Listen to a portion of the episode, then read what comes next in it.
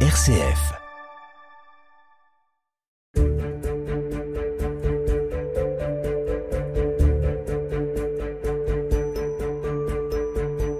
Si vous vous baladez du côté du musée des Confluences à Lyon en ce moment, vous pourrez peut-être apercevoir les voiles d'un bateau, mais un bateau bien particulier. Il s'agit de la goélette Tara, un bateau scientifique pour sensibiliser à la protection de l'océan. La goélette va rester arrimée à Lyon jusqu'au 21 janvier prochain. Présentation de cette escale lyonnaise aujourd'hui dans Tempo avec la responsable de la programmation. Tempo, le podcast d'actualité de RCF Lyon, présenté par Jean-Baptiste Cocagne. Bonjour Myriam Thomas. Bonjour. Merci d'être avec nous aujourd'hui. Vous êtes directrice du pôle culture, océan et sensibilisation de la fondation Tara Océan, une fondation reconnue d'utilité publique consacrée à l'océan, comme son nom l'indique, et qui est donc propriétaire de cette goélette.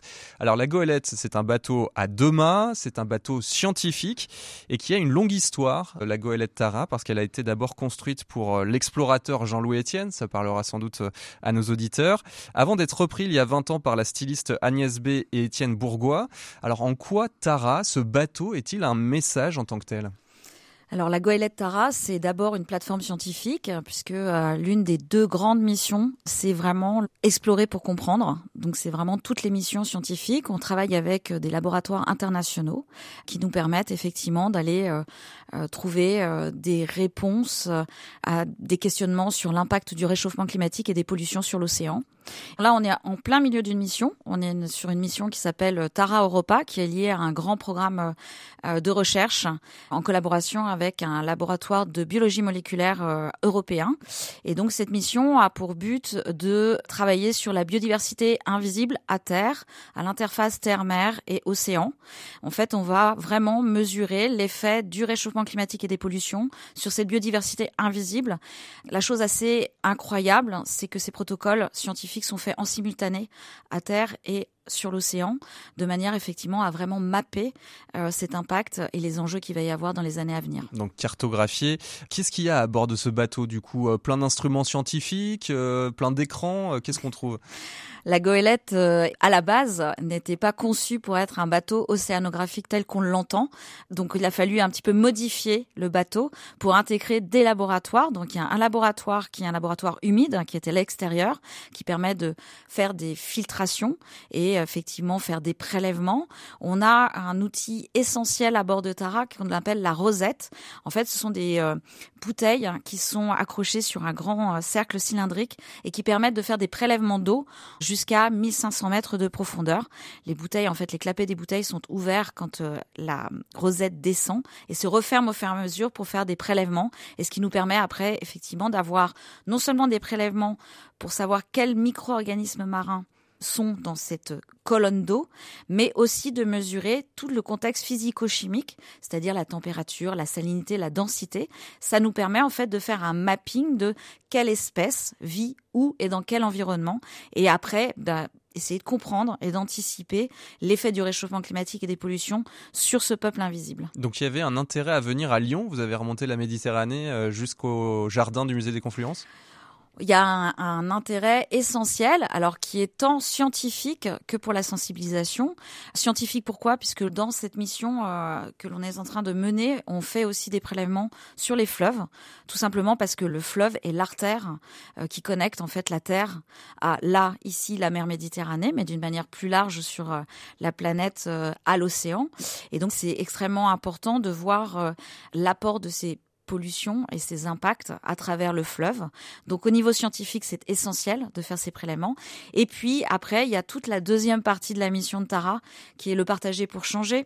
Le partager pour changer, c'est le partage de connaissances. Et il est important aujourd'hui que euh, l'on prenne tous conscience que c'est pas parce qu'on est à terre, à Lyon, là, sur le Rhône, et loin de la mer et loin de l'océan, qu'on n'a pas un impact dessus. Toujours pour donner cette interconnexion et euh, l'impact commence de la Terre et va vers l'océan. Alors vous allez rester arrimé une cinquantaine de jours, vous êtes arrivé cette semaine et puis vous serez là jusqu'au 21 janvier. Du coup vous en profitez pour faire euh, une vraie programmation. Euh, il y a des visites possibles de Tara, de la goélette évidemment, c'est le week-end et le mercredi en général pour euh, aussi cibler les enfants. Et puis il y a aussi des temps de conférences, de rencontres, une programmation vous dites à la croisée entre science, art et philosophie. Quelques mots là-dessus?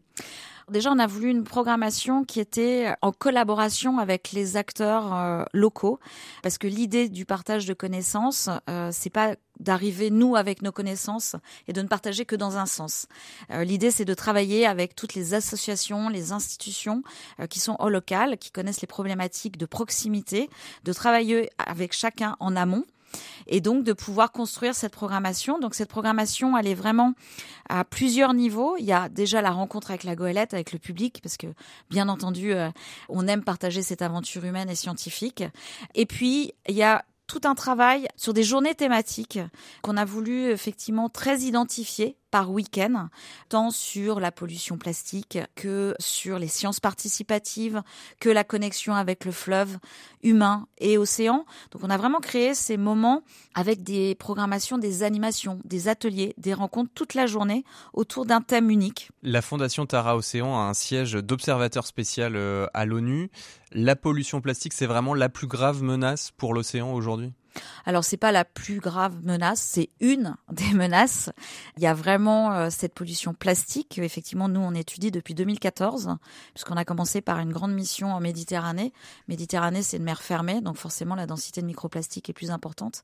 C'était un premier laboratoire qui nous a amené effectivement derrière à nous dire on va continuer euh, à faire effectivement euh, des programmes de recherche autour spécifiquement de euh, cette pollution microplastique. Il faut savoir que la singularité Tara au niveau de la science, c'est que hum, sur chacune des missions, on fait une science écosystémique, c'est-à-dire que quand on part pour une mission avec un pilier de recherche qui serait le plancton, les micro-organismes marins, on continue à mesurer à côté le contexte physico-chimique de euh, l'océan. Quand on va faire du microplastique, un programme de recherche, on va continuer aussi à analyser euh, les micro-organismes marins et ce contexte physico-chimique. En fait, le but de Tara, c'est de vraiment étayer, alimenter une base de données, de data sur l'océan en open source, c'est-à-dire que tous les laboratoires du monde peuvent s'en servir à titre gratuit, et pour vraiment euh, amener une compréhension, essayer d'anticiper ce qui va se passer sur cet océan dans les années à venir. L'enjeu, il est essentiel. Il permet de respirer cet océan au même titre que la forêt. Il capte le CO2 au même titre que la forêt. Il est ressource, bien entendu, puisque base de la chaîne alimentaire pour beaucoup, il est régulateur. Donc aujourd'hui, il faut vraiment qu'on arrive à partager cette connaissance et cette recherche pour que chacun prenne conscience de ça. Et donc ça passe notamment euh, par cette escale de la goélette Tara à Lyon. C'est donc jusqu'au 21 janvier, amarré au ponton du jardin du musée des Confluences. Euh, toutes les informations avec le podcast euh, de cet épisode de Tempo. Merci Myriam Thomas d'avoir été notre invitée aujourd'hui. Je rappelle que vous êtes directrice du pôle culture, océan et sensibilisation de la fondation Tara Océan. Tempo, ça revient lundi. Je vous souhaite de passer un excellent week-end.